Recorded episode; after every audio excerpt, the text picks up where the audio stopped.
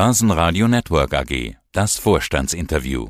Guten Tag, mein Name ist Felix Strohbichler, CFO der Palfinger AG. Ja, man hört es im Hintergrund, Sie sind gerade auf einer Messe und ich habe mich schon gewundert, eine österreichische Firma ruft von einer Münchner Telefonnummer aus an.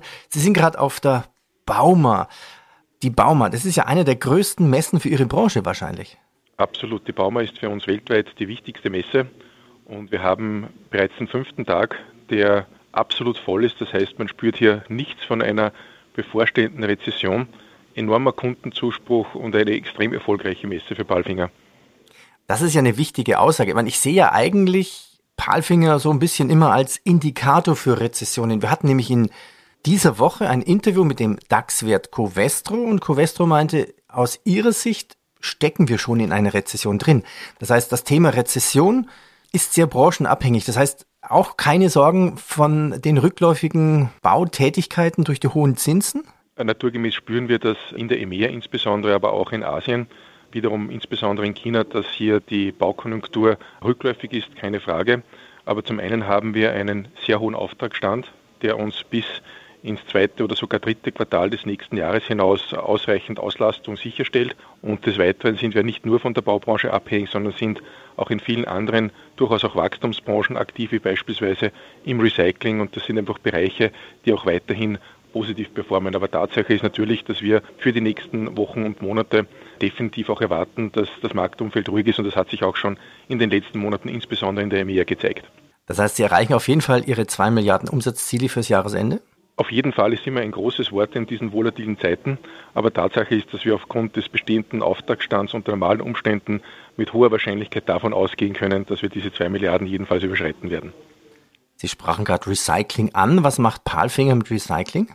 Also wir haben verschiedene Lösungen äh, für die Recyclingbranche. Zum einen sind das Recyclingkräne, also für Schotteneinsatz oder Entleerung von Glascontainern etc., aber auch Hackengeräte und Absetzkipper. Das heißt, das sind Geräte, die Recycling-Container auf den LKW aufziehen. Sieht man nur, wenn man genau hinsieht, weil ja meistens der Container auf dem Hakengerät sitzt, aber das ist eine sehr, sehr wichtige Anwendung und ein sehr großer und wichtiger Markt für uns.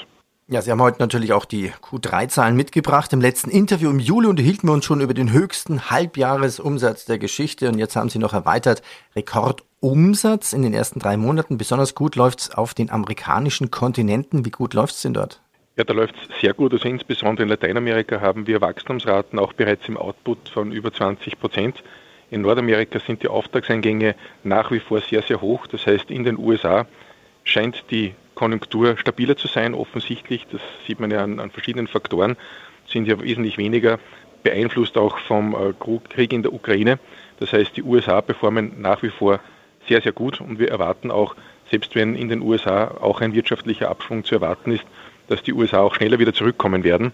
Und Americas stellt für Balfinger definitiv eine Wachstumsregion dar. Dementsprechend haben wir auch das Ziel, zukünftig mindestens ein Drittel unseres Umsatzes dort zu generieren. Oh, das ist eine wichtige Aussage. Ja, Umsatz, nennen wir Zahlen, Umsatz 1,58 Milliarden plus 18 Prozent gerundet.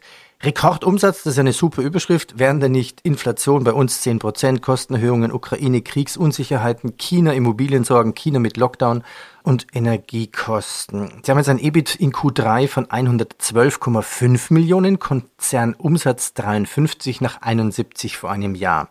Eine Abnahme um 25 Prozent. Gehen wir die Sorgenkinder mal durch. Energie. Hier haben Sie ja eine sogenannte Taskforce Energy. Was macht die denn? Ja, es geht insbesondere darum, zum einen natürlich Energieverbrauch einzusparen. Das ist der beste und kosteneffizienteste Weg, äh, um hier anzusetzen. Und der zweite Punkt ist definitiv auch den Gasverbrauch zu reduzieren und zu substituieren, dort, wo es nicht geht, den Verbrauch runterzufahren. Und das ist ja in den meisten Bereichen so. Das heißt, das sind die zwei Stoßrichtungen.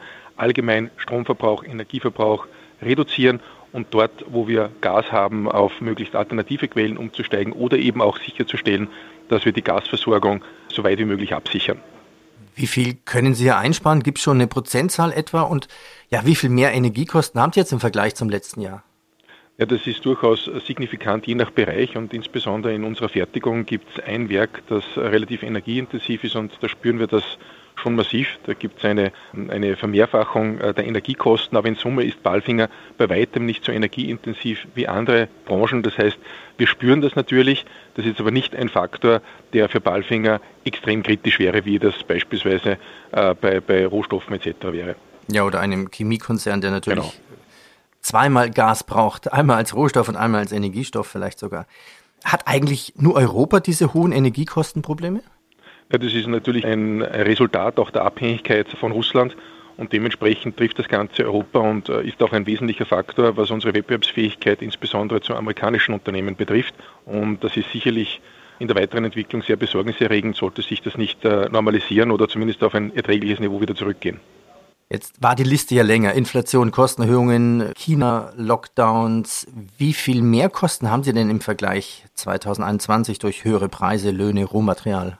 Ja, das ist jetzt natürlich nicht alles so, dass das nur negativ sich auswirken würde, weil wir gezwungenermaßen auch die Preise deutlich erhöht haben. Dementsprechend ist ja auch der EBIT-Impact nicht so groß, wie jetzt die Kostensteigerungen tatsächlich sind. Da reden wir über signifikante Größenordnungen. Aber Tatsache ist, wir haben mittlerweile die Preise mehrfach erhöhen müssen. Die nächste Preiserhöhung wirkt dann ab 1. Jänner und damit ist es uns dann auch ab Jänner gelungen, alle Kostensteigerungen an den Markt weiterzugeben.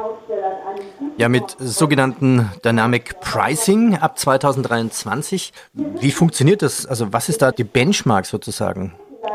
Ja, beim Dynamic Pricing ist es so, dass die letzte Preiserhöhung, die wir gemacht haben und die ab Jänner dann wirkt, ist gekoppelt an einen Index. Das heißt, wenn dieser Index, der im Wesentlichen unsere Kostenentwicklung widerspiegelt, höher als 6% ausfällt in dieser Zeit, dann beträgt auch die Preiserhöhung mehr als die 6%.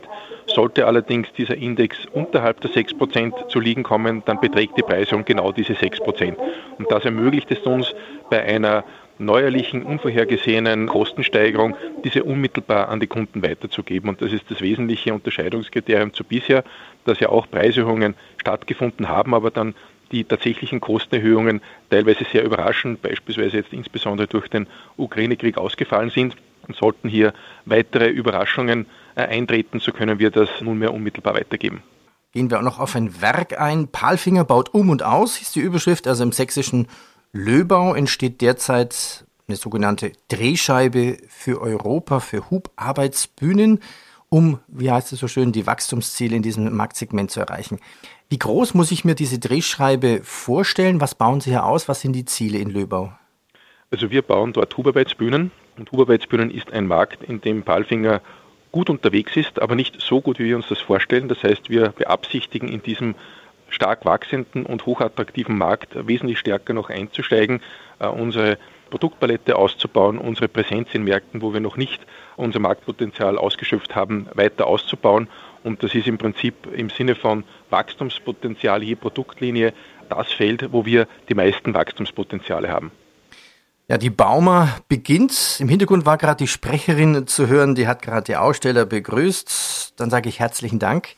Herr Strohbichler, viel Erfolg Ihnen auf der Bauma. Danke Ihnen. Vielen Dank, auf Wiederhören. Börsenradio Network AG. Quartalsbericht. Hat Ihnen dieser Podcast der Wiener Börse gefallen? Dann lassen Sie es uns doch wissen und bewerten Sie unseren Podcast mit vollen fünf Sternen. Vielen Dank und bis zum nächsten Podcast. Alles rund um Börse.